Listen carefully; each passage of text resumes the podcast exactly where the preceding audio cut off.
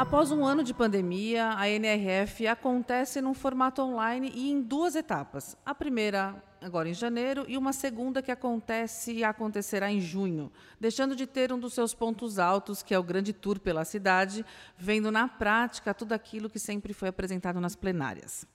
E com tudo isso, para falar sobre toda essa mudança, para falar sobre esse cenário diferente, né, sobre esse primeiro capítulo que rolou agora em janeiro, inclusive, eu tenho um super prazer de convidar três grandes especialistas que estiveram acompanhando né, todos os pontos, compartilhando grandes insights com todos nós através né, do programa GPS NRF, fantástico, com 13 capítulos, né, trazendo tudo aquilo que eles foram acompanhando e acontecendo, contando as novidades e, e tudo aquilo que a gente vai ver acontecer por aí no varejo daqui para frente.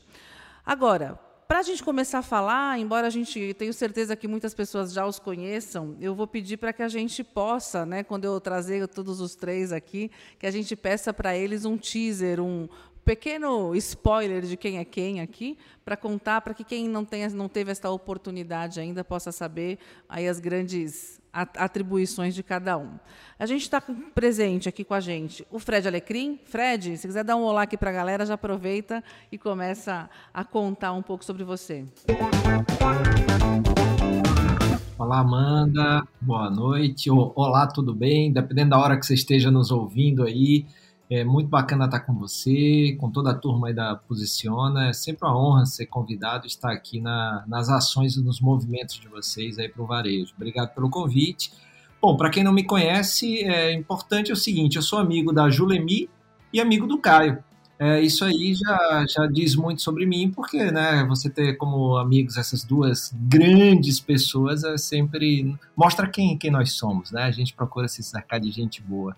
É, apaixonado por varejo e minha, minha vida toda foi no varejo desde os 20 anos. Tenho uma empresa de tecnologia que ajuda o varejo de veículos a simplificar o processo de, de venda e torná-lo tão simples quanto comprar com cartão de crédito. E esse é o desafio da Credere. E fora isso, eu sou educador corporativo em uma outra empresa chamada O Algo Mais, que é onde eu também exerço essa paixão aí pelo, pelo varejo aí é, com parceiros como vocês, por exemplo, da Posiciona. Então, muita honra estar aqui. Obrigado pelo convite. Boa, Fred. Obrigada a você, né, por estar aqui com a gente, para poder compartilhar tudo isso. E aproveitando, né, que você comentou que para falar sobre você é só dizer que você é amigo do Caio, né, da Julie, eu vou aproveitar e vou chamá-los aqui também. Caio, conta pra gente, né, fala um pouco aí pra galera quem é o Caio Camargo. Ah, o Caio Camargo é amigo do Alecrim. Tô brincando. tá Não, fácil assim, né? ah, já que ele falou que é meu amigo, eu falo que eu sou amigo dele, né? Brincadeira, pessoal. É isso. Bom, aí. saudações aí todo mundo. Ainda bem, ainda bem, né, que você é meu amigo também. Pô, imagina se você dissesse que não era. A Julie também, aliás, né? E tem a recíproca, também, né? Olha a DR. É, Olha a DR depois. Tá vendo? O pessoal que acompanha tá vendo como é que era no bastidor a gente conversando. Mas vamos lá. Meu nome é Caio Camargo, para quem não me conhece. Eu tô há 22 anos no mercado de varejo. Assim como a Alecrim falou também, um apaixonado por esse mercado, né? É fantástico que o varejo nos proporciona em termos de empresas aí né, dentro de uma questão de evolução, de, com jornada de consumidor e tudo mais. Sou diretor comercial da Lynx, né? Que é uma das maiores empresas aí de, de tecnologia, uma multinacional brasileira, né? Hoje com é, uma referência hoje em tecnologia de gestão, digital e até mesmo meios de pagamento, né? Nessa história toda. Sou autor do livro Arroz, Feijão e Varejo, até hoje, desde o lançamento dos livros mais vendidos aí sobre varejo, que tem aí disponível é, em todas as livrarias, só conferir, né? E estou aqui com esse grande prazer de estar aqui com esses amigos da Posiciona hoje. Estamos aí com meus grandes amigos aqui, Fred Alecrim e Julemi, para tentar desvendar um pouquinho aí com vocês do que foi essa NRF 100% digital esse ano aí, totalmente inédita nesse formato, né? Bacana, Caio. Obrigada também por estar aqui com a gente, né? Com certeza acho que vamos ter um papo muito legal, os três. Eu acho que não precisa nem ficar se apresentando tanto, a gente já vai ver tudo que vai acontecer do que vier aí da experiência de vocês para contar sobre tudo que aconteceu, o que vai acontecer. Julie, aproveita, já que os meninos já falaram, né? Fala um pouco também sobre você aqui para a galera e aí a gente já vai entrar em todo o conteúdo da NRF. Opa, obrigada, Amanda. Olha, eu sou uma grande privilegiada de estar aqui levando mais informação e de ter amigos tão incríveis, né, quanto o Fred e o Caio. Assim, eu me sinto muito honrada, é um crescimento. Então, para quem também não os conhece, por favor, são grandes mestres aí que guiam muito sobre o mercado. Então, é muito legal. E eu sou, me apresentando um pouquinho, meu nome é Juliane Machado, né? É, eu sou diretora criativa do estúdio VMSP, é um estúdio especializado em visual merchandising, store design e experiências de consumo. E eu queria muito poder agradecer aqui também ao Fred pela criação do GPS NRF, que a gente vai falar um pouquinho mais depois, porque toda vez que a gente fala, né, de NRF, nunca ninguém é tão focado para falar sobre design, né? O tão visual merchandising que é essencial, né, que são as técnicas e, e design estratégico, sem dúvida nenhuma.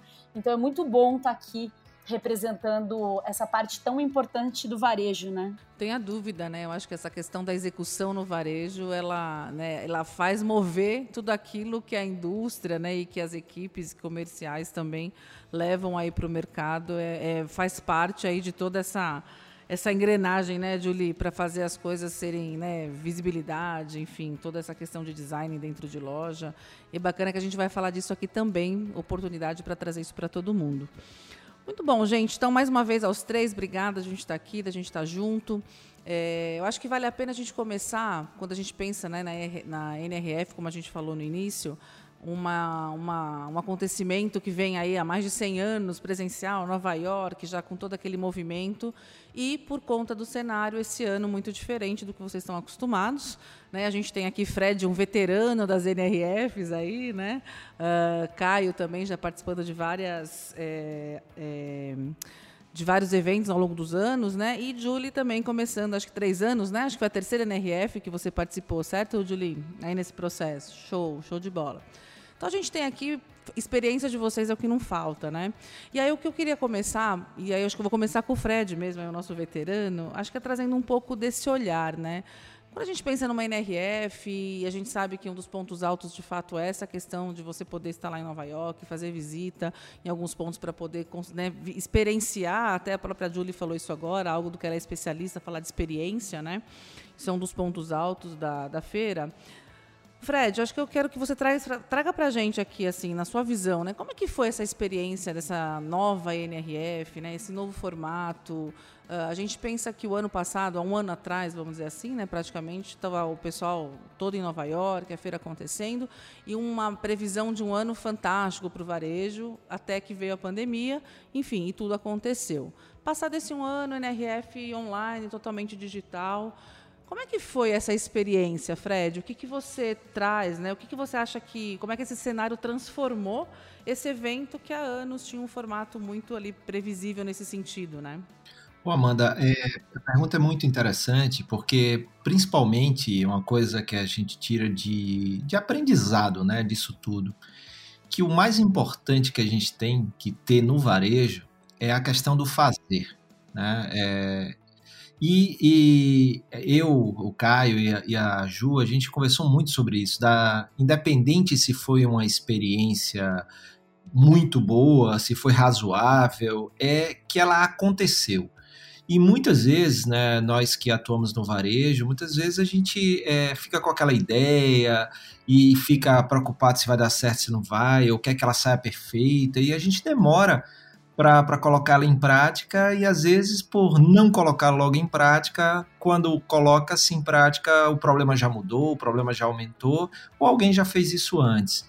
E no caso da NRF. Perde um pouco do timing, né? Da, da, da hora de fazer as coisas, né? Perde o timing, exatamente, perde o timing.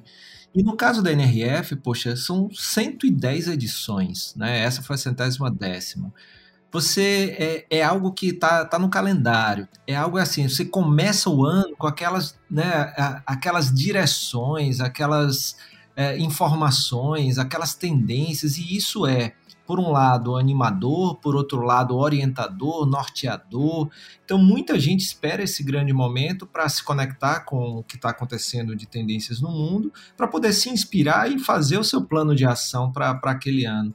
Então, por isso que é importante que ela aconteceu. E, assim, eu gostei muito do que eu vi, é, principalmente por isso, né, porque a gente não perdeu é, essa oportunidade, esse espaço ali aconteceu, aconteceu do jeito que dava para acontecer, e a gente tem que parabenizar por, por terem feito.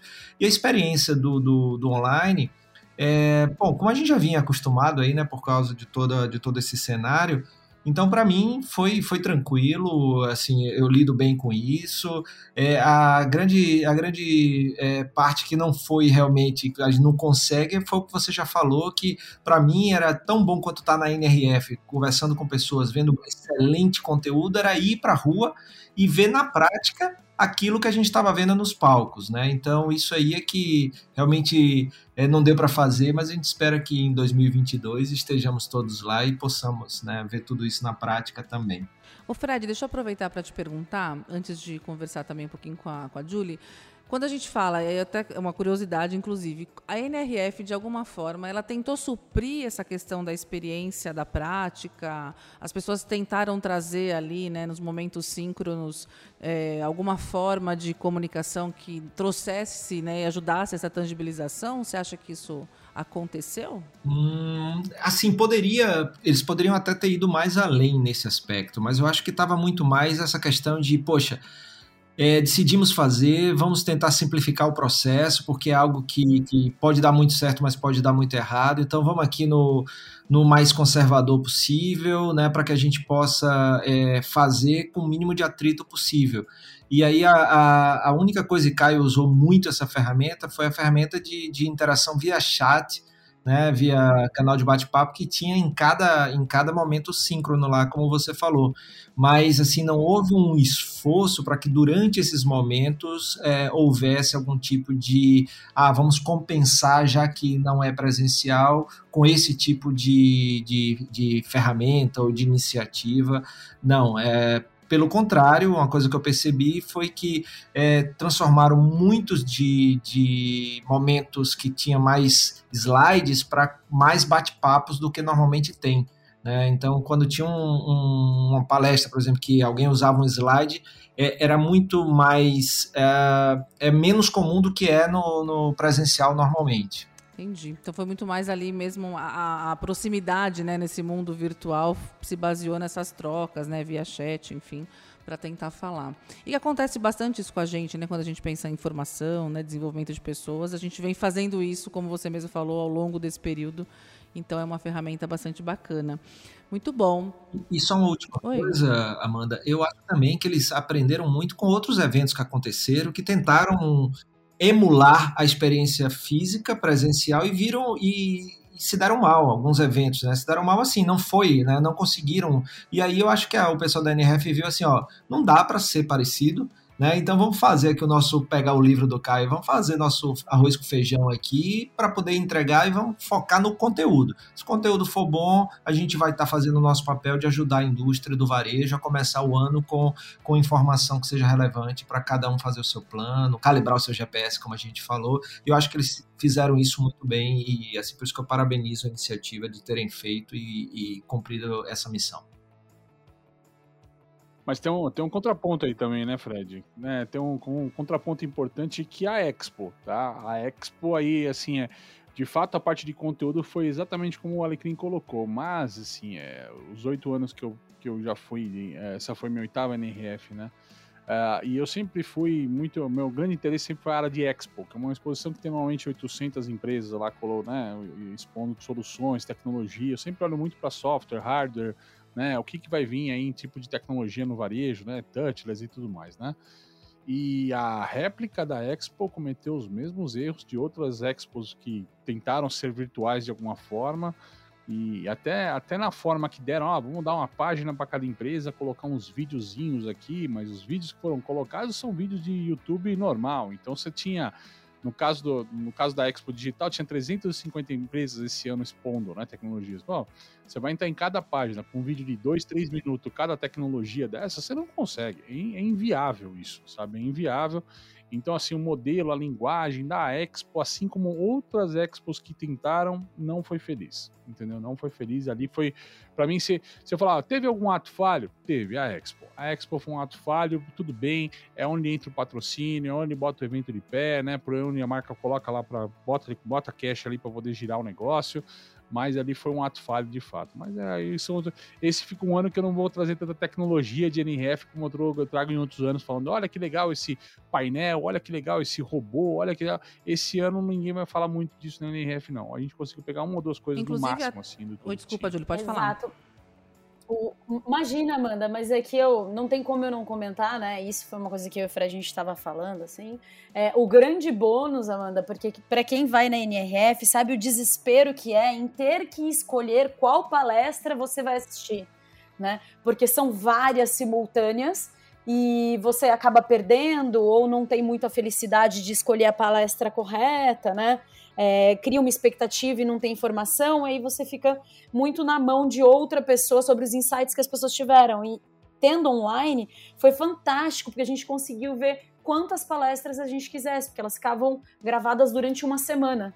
Então a gente teve a oportunidade de assistir. Quem né, se interessava por todos os assuntos poderia assistir a todos, podia rever também, né? Podia trocar outras informações, enfim, e voltar em outro assunto para poder dialogar. Então, esse para mim foi o grande bônus dessa NRF, a gente poder assistir outras que eram no mesmo horário e também poder rever outras que eu não tinha tanta segurança assim, que depois todo mundo falava: "Putz, você viu aquela palestra?" Não, não vi, então corre e vai assistir porque foi fantástico. Então, para mim, esse foi o grande bônus dela ser digital. E acho que esse é um grande ganho mesmo, né, Julie, quando a gente fala do, né, do, do, remoto, do virtual, do digital, é a gente conseguir tanto ganhar em escala, como você poder ter maior aproveitamento de alguns pontos como esse. Então, acho que se a gente pegar as falas de vocês, né, aquilo que foi bacana, aquilo que poderia ser diferente, é aquela história, né? A gente tem, vai ter sempre um lado que vai favorecer né, uma, uma estrutura como essa e um lado que ainda, inclusive, deve ser um momento até de aprendizado. Né? Então, quando o Caio fala da Expo, não tenha dúvida, deve ser algo bastante difícil de, de conseguir fazer essa interação. E aí eu ia até te perguntar, Caio, quando você né, começou a falar, é, justamente como você é um cara muito voltado à tecnologia, né, vendas, varejo também, eu ia te pedir exatamente esses insights, né? O que, que você conseguiu absorver nessa NRF, o que, que a gente tem aí de grandes promessas que dá para a gente falar sobre. Até você comentou, né? Tem umas duas coisas aí talvez que você consiga falar mais por conta dessa experiência, né? Para a gente poder ver o impacto, né? Não, tem termos, só para a gente abrir a rodada também, é, e o Fred e a Júlia também tem bastante coisa construir nesse cenário, mas é só para abrir a rodada, tem, tem bons insights, né? É, um, um dos mais bacanas que eu vi, Amanda, e o engraçado é que depois que acabou a NRF, é, coincidência ou não, eu vi umas quatro matérias né, de players brasileiros né, usando esse termo e falando um pouco desse termo, né? Que é o varejo começar a se encarar como tech company como uma empresa de tecnologia, né? E quem trouxe esse termo foi a unidade SA da Wayfair, que é um player, de, é um varejista eletrônico, tá? De móveis, né? Imagina uma Etna, uma coisa assim, para trazer um, um, um, paralelo aí para o pessoal que não conhece a marca nessa história, né? Um IKEA. Uh, e o que acontece? Ele falou, cara, eu sou uma empresa de tecnologia. Uma, não é só porque eu nasci no digital, mas é que se eu for considerar mais de um terço dos meus funcionários hoje, são desenvolvedores, analistas de dados, né? Tudo é suporte, atendimento. Então são cargos relacionados à tecnologia, né? E se você olhar Magazine Luiza, né? Talvez tenha lá hoje, talvez 20% das pessoas do Magazine Luiza trabalhando com tecnologia certo? Isso considerando até loja e tudo mais. Então você deve ter 20% de tudo que é profissional no Magazine Luiza, talvez em tecnologia. Via varejo deve ser parecido, né? B2W deve ser alguma coisa parecida disso, né? Mercado Livre.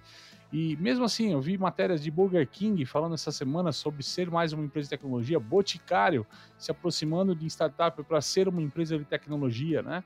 Então a gente está vivendo um momento né, que a tecnologia deixa de ser um acessório e ela passa a ser uma essência para o negócio. Né? Então, assim, a tecnologia ela pode, ela começa a ser core do negócio, ela começa a ser parte do negócio, né? Então, para mim, assim, o grande insight foi esse, tá? O que deu de grande destaque e tal. Obviamente, a gente teve outros, outras questões que, que, que foram inspiradoras de tecnologia, num contexto de a pandemia foi a grande estrela, né? o live commerce fez mais barulho do que nunca nessa história toda, né? E um termo que a gente está trazendo de NRF sobre live commerce é o live selling, né? O que é o live selling? A Stella Alder, quando trouxe esse termo, ela dividiu o live selling dela em dois termos. Live commerce, quando ela trabalha de forma massificada, é fazer uma live no Instagram onde a pessoa possa comprar através daquela live, né? E é importante colocar para o pessoal aqui, tá? Live commerce não significa você fazer um ao vivo simples, uma rede social com um QR Code na tela, onde a pessoa ela tem que usar aquele QR Code para ir para um outro site fazer aquela compra com um cadastro, alguma coisa. Isso não é live commerce, tá, pessoal? Live commerce, em essência, ele tem que acontecer a transação dentro da plataforma de onde está sendo exibido o vídeo. Tá dentro, embebido no próprio vídeo, você no próprio vídeo consegue clicar e comprar. A gente vai ver muito disso esse ano, né? Desde plataformas da, vindo muito inspiradas pela China nessa história toda, tá? Assim como players nacionais que já estão começando a trabalhar nessa questão, tá? Então ela divide em live commerce massificado e o live consultant, né, que é quando você tem um expert fazendo um agendamento com o consumidor um a um nessa história. E só para você ter uma ideia se vale a pena ou não fazer isso, o ticket médio de quando é atendido mesmo virtualmente é três vezes maior do que quando, o cara compra na loja. Né? As pessoas buscam essa experiência, buscam essa referência, uma referência. Você vai escutar do Fred daqui a pouco, você vai escutar da Julie, que nós temos uma questão de trazer alguns termos autorais, né? A gente não é, não, não costuma só olhar, puxar e exatamente usar o que foi falado. A gente costuma a tentar assimilar aquilo no contexto brasileiro e trazer algum termo que o brasileiro consiga aplicar mais fácil no negócio, tá?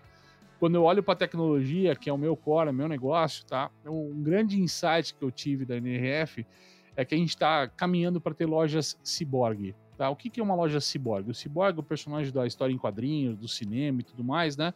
Aquele personagem que ele é um humano, né, na essência, mas ele usa lá o braço para ter mais força biônico, né? A perna robotizada para correr mais rápido nessa história toda, né? Coisas que ele não conseguiria fazer com a capacidade humana dele, mas ele tem na essência lá a mente dele, o coração humanizado, né? Ele tem a loja está caminhando para ser cada vez mais isso ela usar a tecnologia para escalar negócios onde no negócio tradicional você não consegue é, abrir canais, canais digitais, pegar mais público, fazer inbound, né, outbound, o que quer que seja que você use para você estar escala de venda para o teu negócio, mas sem perder né, o caráter humanizado, sem perder conhecer o cliente, sem perder a personalização da experiência do cliente, né, sem perder a qualidade de experiência de compra.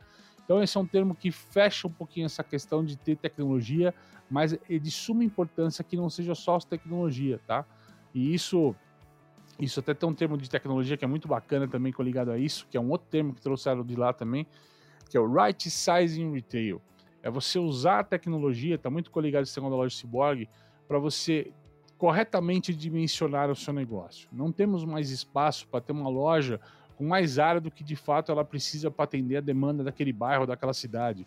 Ter mais gôndola, ter mais estoque, ter mais gente do que é preciso, gente ociosa, né? Então nós estamos numa época de produtividade, tá? Então é você usar a tecnologia e os dados da tecnologia para você dimensionar o seu negócio, para você buscar ter o negócio mais adequado nesse contexto todo, tá? E acho que só para fechar um quarto termo, de, falando de tecnologia aqui, tá? Um termo que foi fantástico usar é Discovery Commerce, tá? É uma inversão de valores do e-commerce. O e-commerce, se você entender como é que você compra no digital, praticamente a grande maioria dos sites que você entra hoje é um catálogo eletrônico de produtos, que pode ter uma navegação facilitada ou não, mas com um botão de compra. Né? Diferente de uma revista que você clica o botão lá e você compra na hora. Mas ele é um catálogo digital, ou seja, você tem que entrar naquele site e buscar o produto que você quer, o produto que você está buscando de alguma forma referenciado. Se você já percebeu quando você está navegando na rede social, seja no Facebook, Instagram, qual, qualquer rede social aí que você use, né? Você já percebeu, por exemplo, que às vezes você recebe uma oferta que talvez nem você nem estava buscando aquele produto, mas aquele produto desperta o teu interesse. Aquilo é o algoritmo estudando você, estudando o que você quer, estudando o que ele vai te oferecer que talvez nem mesmo você saiba que você precisa daquele produto, né? E aí a Karen Trace do Facebook trouxe, olha, Discovery Commerce é o seguinte, ó, não são os consumidores buscando os produtos, são os produtos buscando os consumidores, né? Então, assim, vou, vou, vou, fechar aqui, porque a gente tem uma estrada longa pela frente, tá? Para a gente começar a brincar com essa história aqui. Mas esses são quatro insights aí interessantes para a gente começar a aquecer aqui quando a gente fala de tecnologia na NRF. Não, e maravilha. Eu acho que é, o que você trouxe, Caio, é muito legal, porque essa questão do humano e digital, hoje a gente fala demais isso, né?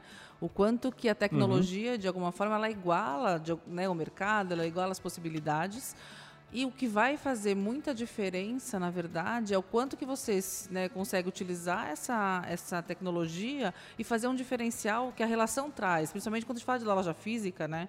Ou seja, o quanto que você precisa garantir toda a experiência. Acho que a, a Julie fala muito sobre isso, né? De personalização, experiências também.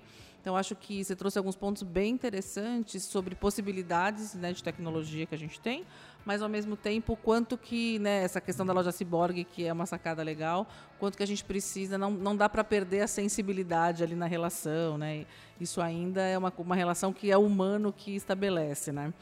Uh, e aí eu vou aproveitar, vou chamar a Julie, então, inclusive agora, para trazer um pouco também desse olhar, né? Eu acho que contar para gente, Julie, como é que foi para você essa experiência na NRF e trazer, inclusive, um ponto que você até comentou lá no início, poxa, é, a gente poder falar e entender esse olhar de varejo, inclusive do ponto de vista também né, da, da visual merchandising, da execução, de quem está lá, para garantir também todo esse, né, esse movimento dentro da, da loja, aonde você garante né, experiência e personalização.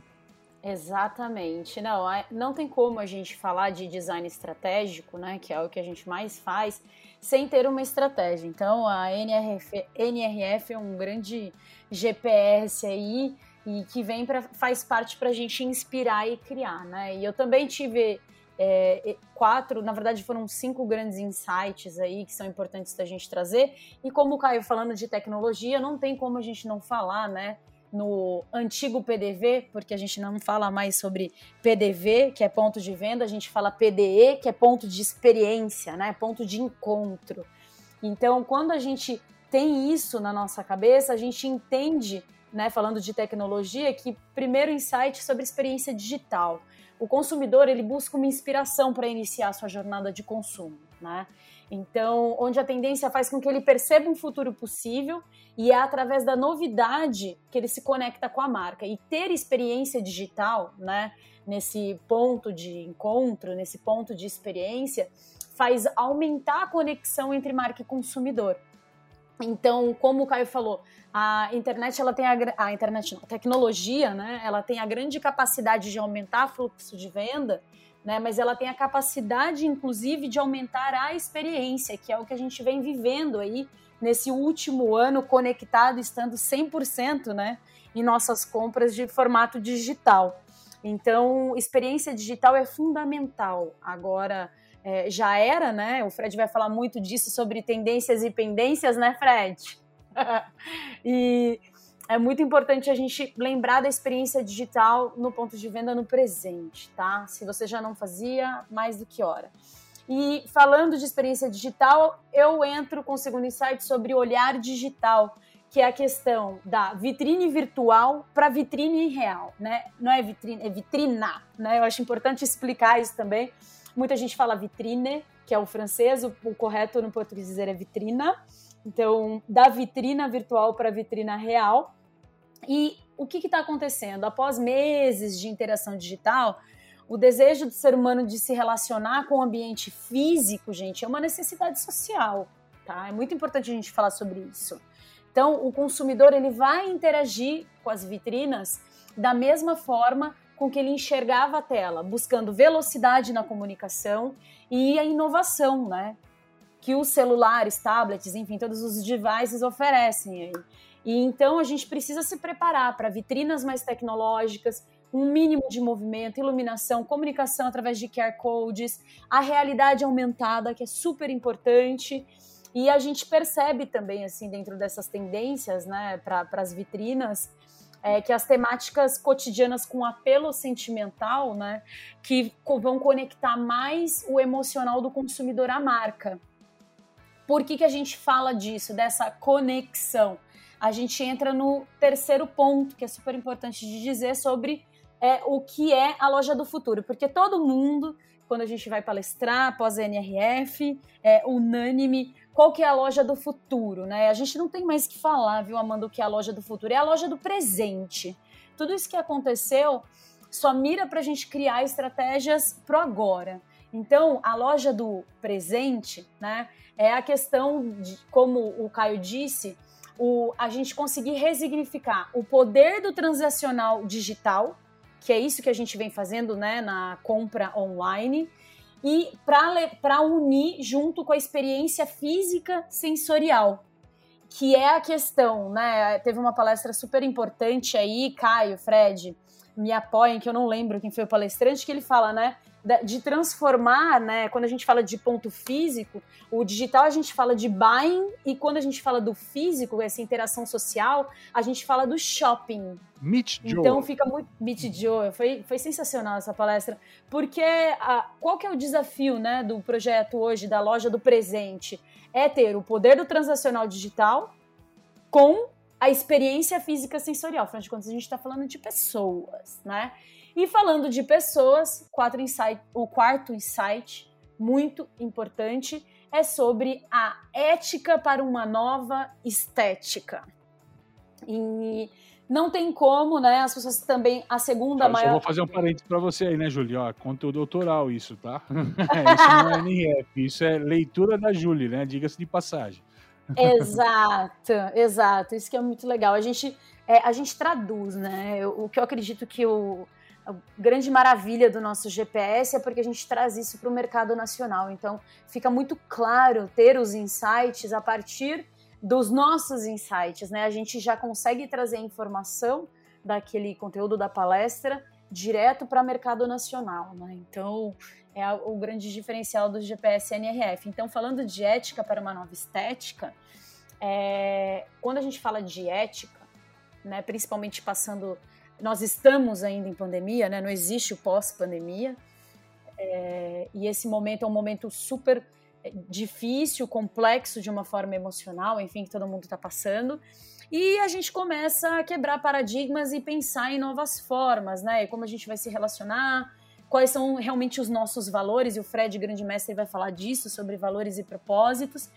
E a gente, para criar é, uma nova estética, vem parte desse comportamento de consumo, que é dessa ética social que a gente vive e que a gente ressignifica. E quem trabalha com criação sabe que a base da criação, né, principalmente a da VMSP que a gente sempre desenvolve, são as artes. E a base da arte né, é reflexo de comportamento humano.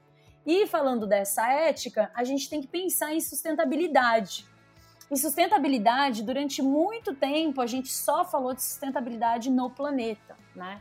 Então, a, e falando do planeta, foi-se falar de sustentabilidade era uma tendência, mas hoje a gente está falando sobre sobrevivência. Afinal, a gente já esgotou todos os recursos ambientais que a gente tinha, né? E é muito importante a gente compreender que junto ao planeta somos nós os grandes agentes transformadores. Então, falando nisso, nós precisamos pensar em sustentabilidade humana, né? Que o Fred também vai poder abrir mais sobre isso, que é a questão de agir com equilíbrio entre bem-estar, saúde mental, segurança física e digital, passando por um novo né, posicionamento ético, redefinindo o que, que vai ser essa nova estética a ser construída. E o ponto de venda físico, né, já que a gente estava falando lá da loja do presente, que é essa experiência física sensorial, a gente está lidando com o comportamento humano e o design vai ser sobre isso. Então, a gente tem que pensar os materiais que a gente vai trabalhar. A gente fala também sobre novos formatos de loja, né? Que como o Caio disse, da questão de pensar no, no right size, né? Que é o tamanho certo, a loja ela vai projetar de uma forma diferente agora, pensando em ciclo de produto pensando em como atingir esse consumidor e ser mais consciente, ter mais propósito, né? Os materiais, enfim, tem toda uma questão por trás que é muito importante a gente pensar agora a partir. E eu vou assim esticar um pouquinho mais, me perdoem, mas eu preciso dizer que a loja física, gente, é, ela existe, ela vai continuar existindo, que até eu e o Fred, a gente estava brincando, né? Ela res, re, né? O R, entre aspas, existe, ela resiste, né? Então é preciso renovar para existir, gente, e resistir a esses novos tempos, né? Onde a tendência, como diz o grande mestre Fred, são as pendências não aplicadas e são três pontos de agente de transformação. Então, número um, pense em experiência, né? Serviços, personalização, ter storytelling na sua experiência. Depois, omnichannel, gente, tem que estar conectado com a marca. Fala aí, Caião super complexo. As pessoas acham que o Omnichannel é pôr uma, um tablet no provador com o e-commerce aberto, não é isso, cara? Exato, e é uma experiência muito mais, do, mais completa do que isso, né? E a gente até fala, brinca, né? Não é sobre ser digital, como se fala tanto ali. Ah, tem que estar no digital, tem que ir pro digital, tem que, tem que montar e-commerce, tem que montar o site. Eu falo, gente, está disponível. Exato. Né? Eu acho que está disponível para o cliente no momento certo, da maneira certa, na hora que ele quer, receber do jeito que ele quer, no momento que ele quer. É disponibilidade. Né? É, eu vou deixar você complementar, mas depois quiser conta um case aqui, Amanda, tem um negócio bacana para ilustrar essa história. Exato. Não, a gente vai querer ouvir, porque é sempre importante, principalmente para quem projeta a loja, entender a função do Omnichannel, né? Essa relação de estoque, comunicação e facilidade de compra né, Caio? Essa é a função do Omnichannel, então tem que ser bem aplicado. E também a sustentabilidade que a gente acabou de falar, né? Essas transparências no ciclo, saber redesenhar a loja, entender o planeta, entender as pessoas que estão se relacionando com a marca e quais vão ser os materiais, acabamentos e revestimentos que têm identidade e que vão trazer propósito para esse consumo. Bom, gente, são muitos insights, mas esses cinco aí são os que eu acredito que vocês conseguem puxar mais planejamentos estratégicos aí para a marca de vocês. E é isso. Só tudo isso. Só. Só tudo isso, né, Júlia? Imagina. E se deixar, a gente vai ouvir mais mesmo, né? Porque é, é uma super oportunidade a gente conseguir ouvir tudo isso de vocês. E só um ponto, porque aí eu vou passar mesmo para o Caio trazer essa história para complementar o que você trouxe. E aí estou super curiosa para ouvir as tendências e pendências aqui do Fred também. Uh, mas eu acho que você trouxe um ponto muito bacana, que é justamente isso, né? Como é que a gente ajuda né, o varejo a buscar esse equilíbrio? Porque eu acho que hoje, o Caio falou muito bem, para as pessoas as, ficam numa pilha, né? Não, tem que ir para o digital, tem que ser digital, senão você vai desaparecer. Mas o ser digital, o que significa ser o digital, né? Como é que o pequeno varejista, como é que né, as grandes redes, como é que a gente leva isso? E acho que um ponto que você trouxe é entender né, essa relação entre o que a tecnologia oferece e como você vai usar usar isso de acordo com o perfil do seu consumidor, aquilo que realmente faz sentido, como é que você ajuda né, a aumentar a produtividade, otimizar, enfim, né, toda a parte operacional. Acho que aí também a gente vai longe de falar de muitas coisas e acho que os insights que você trouxe faz todo sentido. Uh, e aí acho que o Caio trazendo, né, agora que ele comentou que ele tem uma história, um case aí para contar né? pra já gente, botei, já ajuda a tangibilizar, é, ué. Mas é isso. Não, não, aqui, aqui, é assim, Caio. Não, Começou, tem que terminar. Não dá só para começar e sair pela não, tangente. Assim, quando Bora a gente lá. começa a falar de Omnichannel, um monte de pessoas fala, ah, isso não é para mim. Ah, isso aqui tá muito longe da minha realidade do bairro que eu tô e tudo mais. E é por isso que eu costumo usar esse termo que o papo não é ser digital, é sobre estar disponível. Eu falo, cara, se o teu telefone toca, você atende, você entende, você de fato, né, responde o que o teu cliente precisa naquele momento, cara, não é um e-commerce, né? Vou contar um caos para vocês. Eu moro na cidade de São Bernardo do Campo, o pessoal do Brasil está estudando com a gente, que é do estado de São Paulo aqui, né? E aqui no bairro que eu moro, né, é um condomínio fechado, mas no meio desse condomínio tem um uma, uma rotisserie, né? Uma rotisserie, né? Olha o que esse cara fez durante a pandemia, né? Ele contratou né, o pessoal de entrega é, que mora nos condomínios ao redor dessa rotisseria, né? E aí o que ele faz? Ele montou um grupo de WhatsApp com os, com os condomínios, né, que estão em volta dele, que é a região que ele atende, ou seja, micro, nicho, como boa parte da audiência que está escutando a gente. Mesmo o cara que é do shopping, ou o cara que é um, varejo mais de, de rua, melhor, alguma coisa, ele atende acaba atendendo às vezes uma micro região, né? Então assim, é, ele pegou essa região dele, ele manda todo dia pelo WhatsApp pra galera, fala, pessoal, saiu pão quente, ou pessoal, Marmitex é assim, etc tal, que aí não muda muito o dia de todo mundo. Só qual que é a sacada? Como ele tem pessoas que moram nos condomínios e que trabalham para ele na entrega, então quando você faz o pedido desse cara, ao invés de eu ter que descer o meu prédio, o apartamento, ir até a portaria, não sei o que, esse cara entrega na porta do teu apartamento, cara. Entendeu? Então assim, eu não preciso nem, nem, nem esperar. Então, cara, é hiper conveniente, tá? Ele hiper resolve o problema de uma galera. Esse cara vende hoje mais de seis vezes o que ele vendia antes da pandemia, fazendo a mesma coisa, mas só usando com uma inteligência fantástica esse canal. Ele provoca, manda um videozinho do pãozinho que ele fez, do bolo que ele fez, né? Da uma coisa que ele fez. Cara, a galera pede assim alvoroçada, cara. Porque o pessoal em home office, né? O cara aproveitou a onda, soube usar os canais digitais, principalmente o WhatsApp, que é um canal que salvou muito a pátria de muita gente. Mas você vê que mesmo quando a gente fala do WhatsApp, muita gente tá perdida ali como fazer isso. E o cara usou de inteligência para amarrar o bairro e conseguir vender bem, cara. Então, assim, as ferramentas estão aí. A grande parte delas, inclusive, é grátis, é gratuito, cara. Vai lá e baixa a rede social, começa a usar com inteligência. Vai lá, vai lá e baixa o Zoom, o aplicativo de comunicação, e começa a usar com inteligência. Só que as pessoas às vezes tendem a complicar, achar que existe uma bala de prata. Vou contratar isso aqui, isso aqui vai resolver meu problema de uma vez só. Não. Né? Então, assim, tem que agir com um pouco mais de inteligência e tirar o melhor proveito do que se tem à mão hoje. E o Caio, isso que você falou, acho que, é, nossa, você está falando, eu, eu, me vi na minha casa. Eu moro num condomínio que a, a, distância do prédio até a portaria, eu às vezes vou de carro para pegar as coisas, porque tem uma preguiça é, enorme de andando. É e é uma briga com meus filhos. Quem exatamente. é que vai buscar pizza, né? Quem vai, quem, quem é que vai buscar é, pizza? Imagina aí, é que a pizza vem na tua porta. Muita gente está estudando, a gente mora em apartamento, falou, quem dera eu tivesse isso aqui. Eu lembro que no passado teve isso de gente é, vendendo bolo ou vendendo cerveja gelada. O cara comprava um freezer, né? olha a sacada para você que tá em casa aí, né? O cara compra um freezer, ele abastece cerveja gelada num freezer extra, né? E começa a vender cerveja pro prédio, pro condomínio, cara. Entrega na porta. É Acabou, isso. cara. Resolveu. É uma das grandes sacadas. Não, não tem custo de deslocamento, um, né? Um dos grandes sacadas do digital é isso: é a hiperconveniência. A conveniência, assim, ser conveniente ao cliente é ponto essencial e chave hoje para os negócios. Não tem jeito. Não, perfeito. E acho que, é, aproveitando o gancho, né? Então, é, como que a gente consegue, né? Ou seja, o Fred agora vai poder pensar junto com a gente aqui, para a gente conseguir muitas vezes pelo simples, que é esse exemplo que você acabou de dar, né, Caio? Às vezes o simples resolve uma série de questões. Você não precisa fazer algo muito, né, elaborado, cheio de estrutura para você conseguir fazer a coisa começar a rodar. Mas se você consegue ter uma estratégia, você consegue direcionar de acordo com a necessidade de quem vai usar, a chance de você conseguir fazer rodar ela é maior, né? Às vezes você tem uma mega estrutura, mas você não consegue botar, né, o carro na rua porque você não consegue considerar esses outros aspectos. O Fred, conta pra gente, né? Um pouco aí da. A, a, a Julie deu seu, seu spoiler em relação a tendências e pendências. Porque eu acho que é isso. Acho que as pessoas, quando pensam na NRF, elas né, têm essa expectativa, assim como a Julie falou, da loja do futuro. Todo mundo fica, nossa, o que, que agora tem de novo e tal?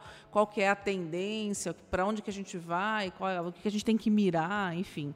Uh, se a gente tivesse que trazer né, para esse mercado de varejo, olhando tanto para o próprio varejista como para as equipes que atuam né, vendendo para esse mercado, traz para nós aí esse seu olhar das tendências e pendências essenciais aí para que as coisas poderem acontecer.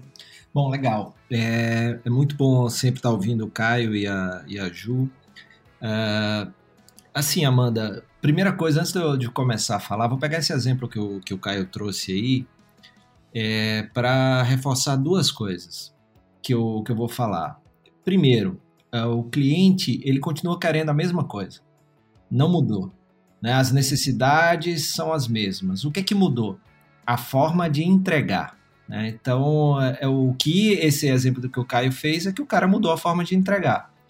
É, e esse é um ponto, né? O cliente ele continua querendo agilidade, conveniência, é, ele continua querendo uh, resolver os seus problemas. Cada vez mais a gente vai percebendo que o cliente não compra o produto que a gente vende, ele compra uma versão melhorada dele mesmo, como eu gosto de dizer. Ou seja, se o seu produto ou serviço não fizer ele, a vida dele melhorar, por exemplo, no caso do que o Caio trouxe, a vida do cara melhora porque ele não precisa fazer esse deslocamento, então a conveniência me poupa tempo, e tempo é vida. Né? Então, cinco minutos que eu estou que eu poupando de tempo, eu posso usar com outra coisa. Então, esse é um primeiro aspecto. O segundo aspecto do, do caso do Caio, também que, que ele trouxe, é, vem para uma tendência que ele citou, do live stream, com live commerce, com live selling, que durante isso tudo é, eu fiquei pensando assim, pô, mas o pequeno não tem essa plataforma robusta, né, de já comprar diretamente ali da ferramenta. E aí eu, eu brinquei, né, criei a, a, o termo shelf stream, e o shelf stream é feito por pequeno mesmo, né? Porque shelf é prateleira, então você pensa os produtos e serviços que você tem para oferecer na sua prateleira. Nesse caso, é, você oferece virtualmente. É, shelf também se mistura com selfie, né? Do selfie do, do ato de pegar o celular e, e se filmar ou tirar foto sua mesmo. Então mistura o selfie com, com shelf de prateleira e vira shelf. E junto lá o stream, que a, a você fazer a, a transmissão com Steam, né? De aquecer, de aquecer as vendas. Aí eu criei esse termo aí que é o shelf stream. Você que é pequeno é, pode pegar o seu celular, isso muitos já estão fazendo. Esse exemplo do Caio é isso. Então ele pega lá o celular dele e ele começa a transmitir ou gravar vídeos mostrando o que ele tem hoje, o que é que está saindo na fornada, o que é que ele pode. Daí o cara é ativado, caramba, olha, tem essa pizza, tem esse bolo, tem isso aqui e da forma que você pode. Você, o cara vai lá e vai ativar, olha, eu vi o teu vídeo, aquele bolo, manda pelo chat, lá pelo WhatsApp. Você manda um link da Cielo para ele, faz a venda e manda entregar. Né? Então é, é aquela questão, eu faço com as ferramentas que já existem aí da melhor forma possível. Não, então o Shelf Stream nasceu para exatamente para isso. Ó, vai fazer. E muitos deles já fazem, né? Já, já fazem tudo isso aí. Então é só para não pensar que isso é só para o grande, trazendo esse conceito que o cliente continua querendo a mesma coisa, essa questão de estar disponível e também, além de estar disponível, ter o produto que o cliente quer na hora que ele quer e pelo preço que ele acha justo, né? Então essa questão de fazer chegar a logística, que é um grande desafio que a gente tem aí no nosso país. E aí, resumindo a minha, a minha, o meu olhar de NRF, eu dividi em dois, em dois olhares. O primeiro olhar, que é esse da, da das pendências, né? Eu estava vendo aqui enquanto, enquanto a gente está conversando, eu estava vendo no, no, perfil da Carol, né? Quem, quem ouve aí ainda não segue, Carol Manciola, figuraça, gente boa, competente pra caramba também, que eu admiro demais. É, fundadora aí dessa, né, cofundadora da, da Posiciona. E ela fez uma postagem me citando em 30 de maio, né? Porque a gente bateu um papo, acho, eu, ela e, e o Piffer, é, e a gente conversou e eu falei sobre isso, né? Ela questionando se acelerou, a, a, acelerou o futuro, e eu falei, não, a gente acelerou do passado para o presente. A gente agora está trazendo as empresas para o momento de agora, para o cliente do agora. E, e, e, aí ela citou exatamente isso numa postagem super bacana, né? Então, você vê, isso foi 30 de maio, né? Então, aí a, a NRF confirmou tudo isso daí que eu estava falando lá atrás, que é exatamente o seguinte: o primeiro ponto que eu vi da NRF é aceleração de pendências. Né? Então, o que a gente precisa cuidar agora é eu preciso acelerar aquilo que eu já deveria estar fazendo e ainda não estou fazendo. Aí diz assim, ah, mas o que seria isso? Isso vai depender de empresa para empresa, de tamanho, de porte, de segmento. Mas, por exemplo, é, o shelf stream pode ser uma coisa que você que possa ser muito útil para você, com a ferramenta que você tem, o celular que você tem, a plataforma que você usa para se comunicar com o seu cliente, pode ser direct no Instagram, pode ser o WhatsApp, é, você pode fazer os vídeos no. mandar mini vídeos no Story, você pode fazer IGTV, é, botar o link lá, cara clica no link, cai no seu WhatsApp, você manda é, o PDF com seu, com seu portfólio de produtos, ele diz qual que ele quer, você manda o link da, do, do Cielo ou qualquer outra forma de pagamento, ou bota o Pix lá para ele fazer a transferência de Pix e você manda entregar. É, essa é uma coisa que pode ser uma pendência que pode ser útil para você, né? uma aceleração de pendência. É, outra coisa é essa questão da presença digital como um todo. É, em que rede social você tem que estar, como você tem que estar. Você não tem que estar em todas, mas como você deve estar é o mais, mais importante. A presença é, não é só é o que o meu amigo Edmundo diz muito, né? Não basta ser bom, tem que parecer bom. Você tem que chegar lá de uma forma que as pessoas se mostrem confiáveis, se mostrem atraente e atrativo para as pessoas, seus produtos, seus serviços. Então, isso aí é uma outra coisa que que é a pendência. Outra coisa que é a pendência é o trato e o cuidado e a valorização dos dados. Né? A gente vem aí de uma NRF de 2017 que dados foi enaltecido, que a gente ouviu aí uma, uma frase que virou muito clichê, que é, é dados são novo petróleo e precisam ser refinados para serem valiosos. Então, de lá para cá, ainda tem muita gente que não cuida é, desses dados, e aí, mais uma vez, poxa, Fred, mas esse negócio de BI, né, de você ter informações e, e, e isso é, é, muito caro. Ah, poxa, você tem lá o Metabase, que é uma, uma, ferramenta muito bacana do Google e que é gratuita e que pluga com o seu RP, com o seu software de gestão. Então você pega uma pessoa para fazer essa é, e plugar e você vai ter dados ali e, e de informações que vão te ajudar a tomar decisões. Né? Então, mais uma vez, tem um monte de coisa aí que você pode acelerar, mesmo que você não tenha orçamento para isso, mas que são ferramentas gratuitas. Outra coisa, o poder aí do, do, do, mais uma ferramenta do Google, que também é gratuita, é Google Meu Negócio, né? A questão de você usar rotas, de você utilizar o Maps, de você utilizar a, a própria ferramenta para a pessoa que hoje pesquisa tanto né, no seu celular, loja aberta agora, pô, está tudo direitinho ali, organizado. É uma informação que é básica, que vem desde o Zemote, que é um livro aí de muito tempo do, do, do, Google, né, que é o Zero Moment of Truth, mostrando esse momento de pesquisa antes da ida até a loja física. E, e a pessoa ela quer saber, porque ó, vê bem, um dos legados de pandemia é eu não preciso ir à sua loja para comprar. Porque se for para comprar um produto, eu não vou mais na sua loja. Aí a gente repensa, como, como o Ju falou muito bem, o, o resistir da loja. Para ela existir, ela tem que se renovar. Né? Ela tem que entender esse novo o, o, o, papel que a gente já vem falando há um tempo, porque também Caio fala isso, não é um novo papel.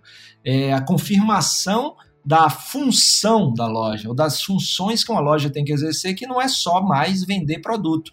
Porque se eu sei qual é o produto, é, eu posso pedir ele online com mais conveniência, muitas vezes até com menos atrito. Então eu preciso perceber esse papel, esse papel dessa loja e, e aí tá lá é, a, o como o cliente faz para ir até a loja. Eu quero saber se é, a loja está cheia ou está vazia, né? Então lá no Google você vê o, o, histórico de fluxo de tráfego, mas você pode botar, por exemplo, uma câmera que mostre. É, outras informações, eu sei o horário para saber se. e sei se está aberto ou fechado né? Que é outra coisa. Ninguém quer dar viagem perdida em, em, hoje em dia, porque viagem perdida não é só a segurança ou a insegurança de sair de casa e poder, por exemplo, é, ir para uma área de risco de, de Covid e tal, né? Você pode também, é a questão do tempo, tempo é vida, como eu já falei aqui. Então eu preciso ter certeza que o sair de casa vai valer a pena. E aí eu vejo, ah, eu chego lá, a loja está fechada, mas no Google está dizendo que está aberta. É, Outra coisa que eu preciso saber é se o produto tem lá, né? Então, ah, não vai ter lá no Google meu negócio dizendo que tem o produto, mas tem lá um telefone de contato, um link do WhatsApp para poder entrar em contato e saber se tem o produto. Então, vejam que são coisas que, que são importantes, mas que já são coisas que a gente está tratando antes e que por algum momento algum motivo, aqui não é uma questão de julgar, ah, você deveria ter feito. Sim, você deveria ter feito. Agora, eu não julgo o motivo pelo qual você não fez. Né? Tem gente que é uma questão de achar que é orçamento precisa gastar muito, mas existem muitas ferramentas gratuitas para isso, como eu falei, Metabase, Google Meu Negócio, entre outras coisas. É, o segundo ponto é porque, às vezes, né, no, no dia a dia corrido, o pequeno negócio negócio, o cara, o cara bate o escanteio e vai lá para cabecear, então às vezes é uma questão de tempo, mas se for prioridade, é, é onde está aí uma, uma coisa para melhorar, porque isso é uma prioridade. O Caio falou da importância da tecnologia, é, e um dos grandes ganhos da tecnologia é exatamente para o negócio é, é, informação, é dados. E mais do que nunca, e foi reforçado esse ano na, na NRF, a importância assim, que o consumidor ele está disponível para entregar os dados dele, desde que de lá para cá venha informações relevantes a favor dele. Né? Então, assim, você usar ah, os dados do seu cliente para entregar mais valor para ele, para entregar mais benefícios para ele. Então, só dando um, um, uma passada rápida em coisas que você pode fazer hoje né, no seu negócio que nem sempre tem a ver com orçamento ou com muito investimento. Mas todas essas empresas que a gente fala que estão hoje navegando bem na transformação digital, elas não começaram hoje. Né? É, falar para o Caio falou da Magazine Luiza. No Luiza Labs são 800 profissionais só no Luiza Lab.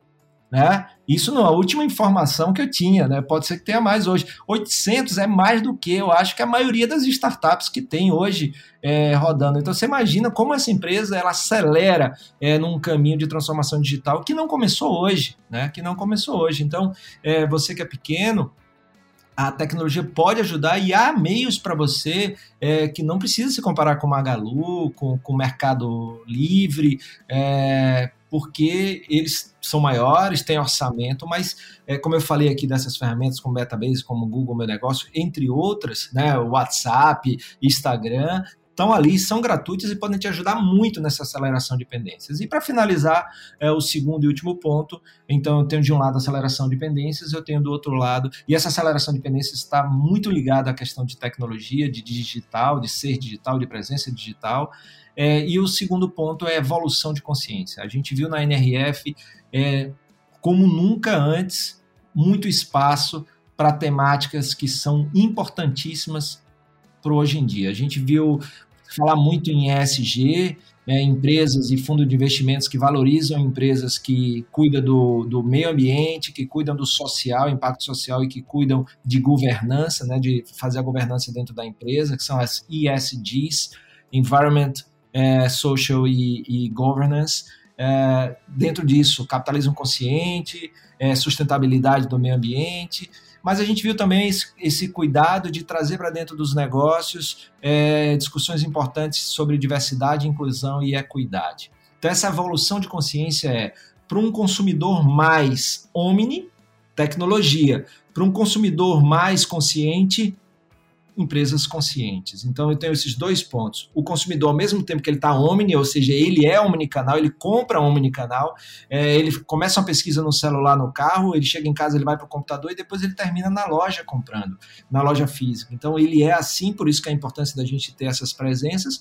E um consumidor mais consciente, negócios mais conscientes, que são mais diversos, que contratam não pessoas parecidas com quem é o contratante, mas com pessoas é, valoriza as diferenças, porque essa diferença, essa diversidade traz para o ambiente não só uma questão de humanidade, mas também de negócios. Foi falado na NRF o quanto a diversidade gera mais resultados, empresas mais diversas têm mais lucro, vendem mais. É, por quê? Porque pessoas em é, empresas que têm equipes diversas, têm olhares diversos sobre o mesmo problema, conseguem ter soluções mais amplas e inclusivas. Logo, eu tenho mais gente que vai é, aderir àquela solução, se identificar com, a, com aquela solução.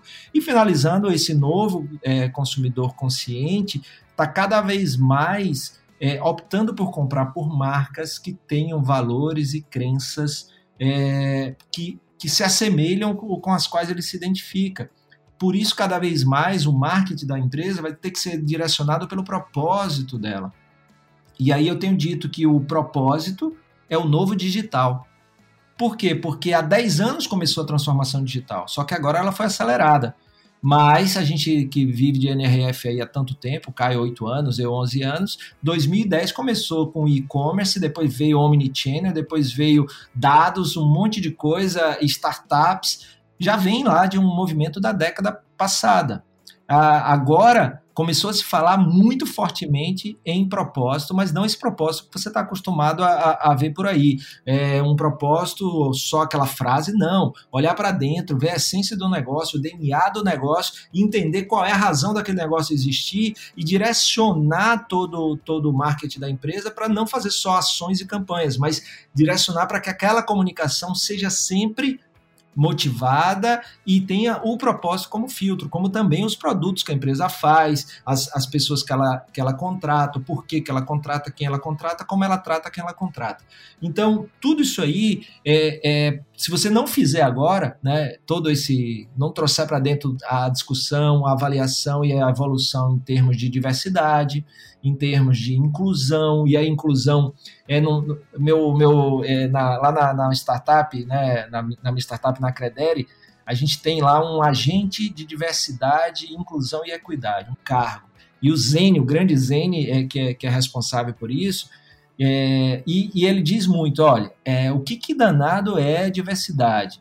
Diversidade é ser chamado para festa. O que, que é inclusão? É ser chamado para dançar na festa.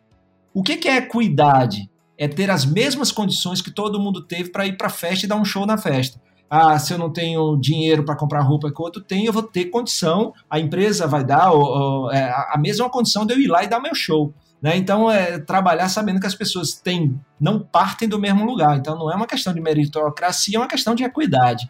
Né? Então, trazer isso para dentro da empresa é fundamental para que daqui a 10 anos é, você não precise ser acelerado como pendência esse tema tão importante: sustentabilidade do meio ambiente, sustentabilidade das pessoas, cuidar.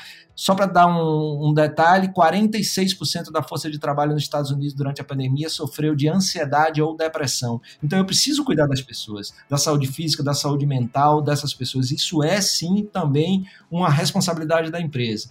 Então eu tenho que ter isso, tenho que ter é, é importante ter e pensar sobre diversidade, sobre inclusão, não só do aspecto humanitário, mas também do aspecto econômico do negócio, torna o negócio muito mais potente, né? com essa potência das diferenças, a beleza das diferenças potencializa todo, todo o resultado dos negócios. Acho que é isso. O Fred, acho, o Fred, acho que você falou uma coisa que resume muito né, de tudo que você vem trazendo, essa questão de você conseguir identificar esse propósito que também a gente pode chamar, né, aquele livro do, do Simon Sinek, do Jogo Infinito, ele traz muito essa história da causa justa, né, que é justamente esse olhar do porquê que aquilo realmente existe, acontece, que vai além dessa frase do propósito.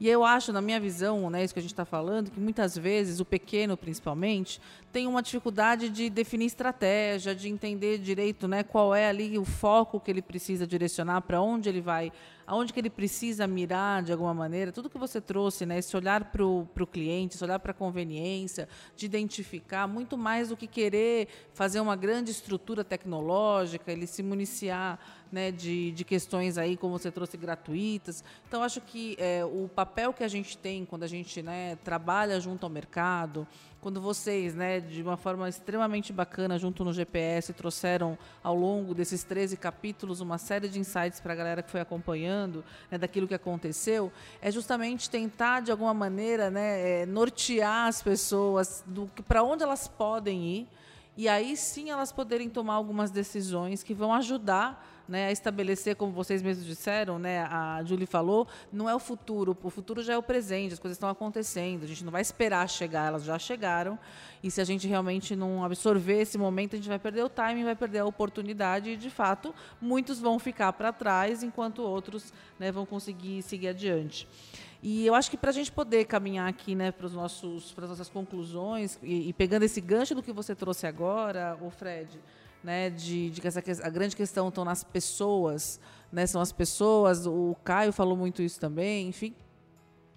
Uh, o que eu vou perguntar para vocês, aí eu vou pedir para cada um de vocês trazer esse ponto de vista, se no final, né, um grande ponto crítico de sucesso são as pessoas, as pessoas que determinam as estratégias, as pessoas que executam as estratégias, todo mundo envolvido no processo, inclusive o próprio consumidor, né, nisso tudo. Uh, como é que fica né, o papel da, da, formação dessas pessoas, da formação desse empresário, desse varejista? Né, o que, que a gente precisa garantir como um grande fator que vai, que vai trazer né, o, o, caminho ou o que a gente fala do ponto crítico de sucesso? Sem isso, dificilmente a gente consegue seguir adiante nesse cenário que a gente tem hoje. Né? Então, o que, que a gente espera desse profissional né, na área de varejo e do próprio varejo em si daqui para frente para a gente conseguir entrar em, nesse contexto que vocês trouxeram aqui, com todos esses desafios e possibilidades. Então, aí para a gente aproveitar né, sua fala, eu vou convidar aqui a Julie, depois o Caio, e aí você também faz a amarração final, Fred, para a gente poder deixar para essa galera aí uma mensagem, né, de, de uma mensagem final aí de possibilidades. O que é super importante, assim como mensagem final da gente falar da INRF, né, de tudo que a gente enxergou, é, de todos esses insights que agora vão, com certeza vão se tornar aí um caminho, um guia, que é o que a gente estava falando, né, um GPS para você traçar sua rota, né, estratégica para o seu negócio o que a gente percebe, o que é muito importante a gente falar é os grandes gestores, as marcas, os designers, todos estarem abertos para aprender novamente, né? E isso foi uma coisa que a gente viu muito forte de grandes CEOs e grandes gestores voltando a estudar, voltando a entender o que está acontecendo no mercado, porque antes a gente tinha um grande gestor dando as regras, né? Então, como o Caio mesmo tinha falado, qual que é a bala de prata, né? Então vamos seguir, vamos, vamos continuar. Agora não. Essa NRF foi muito importante para gente, principalmente é, é para a gente traduz aí todas essas estratégias, porque é hora da gente, para se reinventar, precisa voltar a estudar, né? E teve uma outra palestra que eu acho muito importante abrir aqui e a gente falar, foi a palestra do Pinterest, que assim é, abriu muito o meu olhar e que é muito o que o Fred sempre fala também, que é relacionado à emoção, né? E o quanto as pessoas elas vão voltar para o varejo, né, para o físico, como eu disse, ele existe, né, ele resistiu e ele vai existir e para isso ele precisa ter experiência e as pessoas estão abertas, que é o que o Pinterest falou, né? As pessoas querem pequenos momentos e grande sentimento, grande amor, né? As pessoas vão estar tá mais abertas ao novo, né? Então é muito importante a gente estar tá atentos para esse ponto de experiência, como disse o Caio, né, que agora as métricas, o produto, né, encontra o consumidor. Então é muito importante a gente entender que o consumidor ele está buscando que a marca entenda, tenha uma previsão do que ele possa desejar. Então é um grande desafio, mas é, é o grande resumo que eu sinto nessa parte de design estratégico. Perfeito. Excelente amarração para gente, né? Fica a dica para quem né, aí busca uma maneira de coexistir e de permanecer né, nesse cenário. Acho que isso que você trouxe é fantástico, Julie. Caio, o que, que você traz para a gente como insights finais de tudo que a gente falou, deixando aí para a galera que está ouvindo a gente né, uma mensagem de... É muito parecido com o que a Ju falou, tá? Porque a gente sempre tem essa questão do que, ah, precisamos treinar, precisamos treinar, precisamos treinar as pessoas, né? Só que as empresas elas têm que entender que elas estão sendo construídas num projeto de gerúndio, né? Que em beta, como o pessoal fala, né? É, não, é, não é só um papel da liderança estar tá aberto ao novo, estar tá aberto ao, ao, a novas descobertas, tá? A gente precisa também ter pessoas na ponta que também estejam se reinventando o tempo todo, tá? E por que, que isso é importante, tá? Pessoas que vão buscar o conhecimento, que estão é, aptas a receber treinamento, porque não adianta você botar o treinamento fantástico, certo? Para uma equipe que não está disposta a aprender, que uma equipe que não esteja disposta a fazer diferente, tá? Então acho que o primeiro é uma mudança de cultura. Precisa recuperar e transformar a cultura da empresa para uma empresa que tenha a mente aberta, como a Julie colocou, né, que esteja disposta a reaprender tudo, mas isso é de ponta a ponta na empresa, certo? É do, do faxineiro, do porteiro até o presidente, o C-level máximo dessa empresa. E olha só que bacana.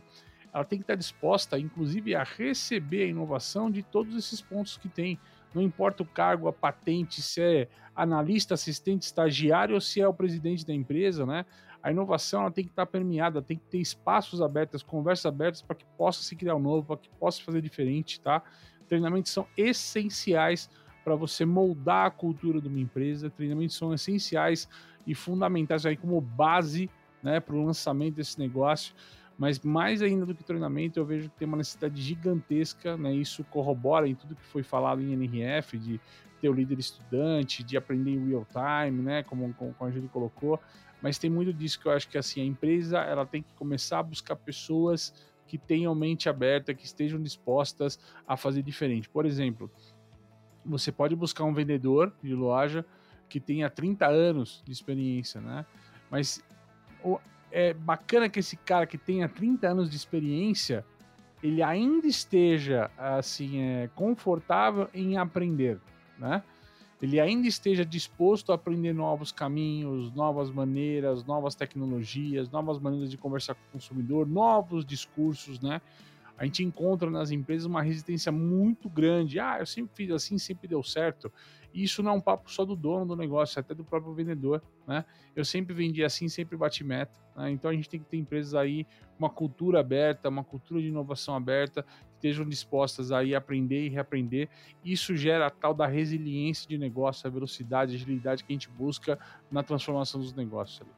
O Caio, segundo o Harari, é exatamente isso que você falou, né? A grande competência que a gente vive hoje, uma das maiores competências é essa capacidade do aprendizado contínuo, né?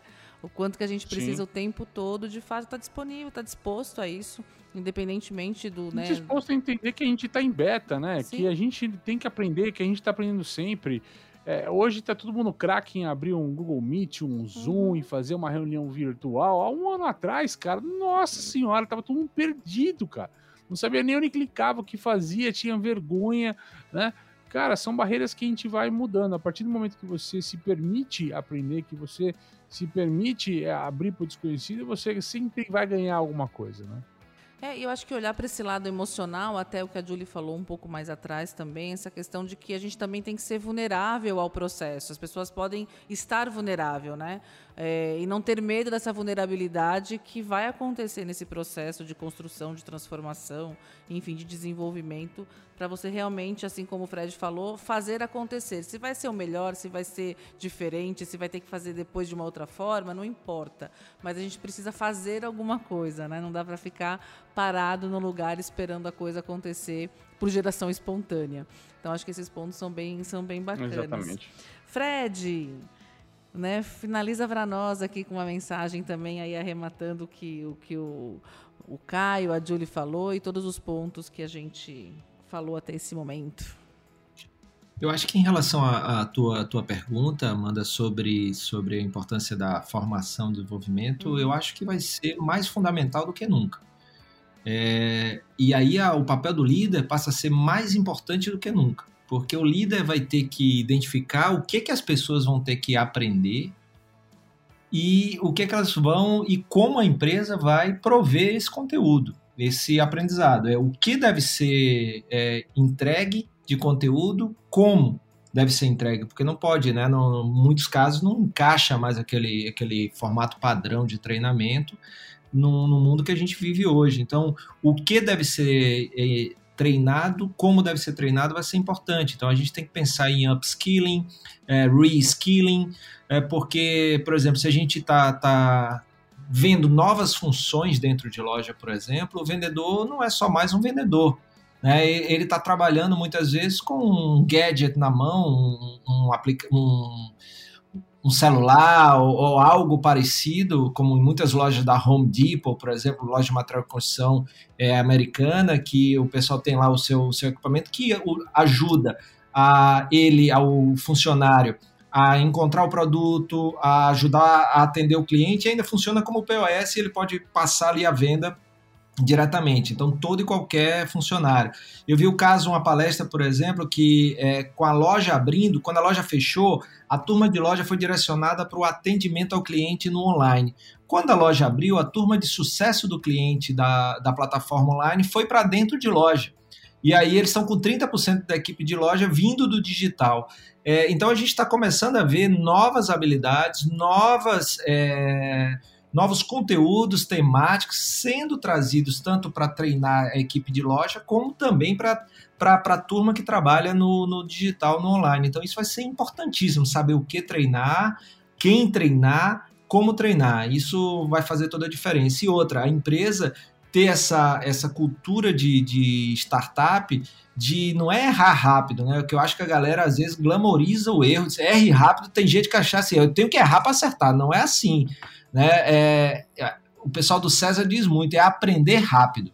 É diferente, eu posso aprender com o erro ou com o acerto. Eu preciso refletir sobre o que aconteceu para aprender acertando ou errando. Eu posso acertar e não, não aprender se eu não refletir. Eu posso errar e não aprender se eu não refletir. Então, é aprender rápido, né? Aprender rápido o que fazer, o que vender, como vender.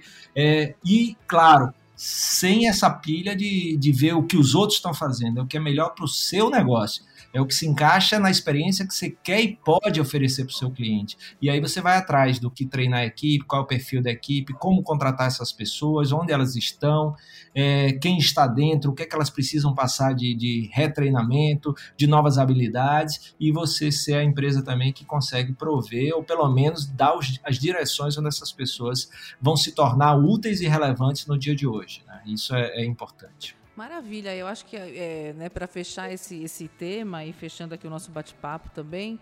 Essa... Ô, Amanda, só última coisa, tá? Só última coisa. O Caio falou em versão beta, mas a gente tem que ter cuidado com a versão beta também, porque tinha muita empresa que usava o, o, a logozinha beta ali para não, não, aí achava que precisava melhorar o produto. Enquanto eu estava beta, o cliente aceitava falha. Não, é versão beta. E aí os caras ficavam versão beta a vida toda. Né? A versão, como diz um amigo meu, é a versão better, ou seja, é. a evolução tem que ser melhor do que a outra e ali você ter certeza que está entregando o melhor possível naquele momento, né? Porque isso é importante. O Fred é aquele provisório em casa que fica permanente. Não, não, isso aqui é só por enquanto, até a gente achar uma coisa que fica melhor, depois a gente arruma e nunca mais a pessoa muda, fica aquele inferno pro resto da vida, né?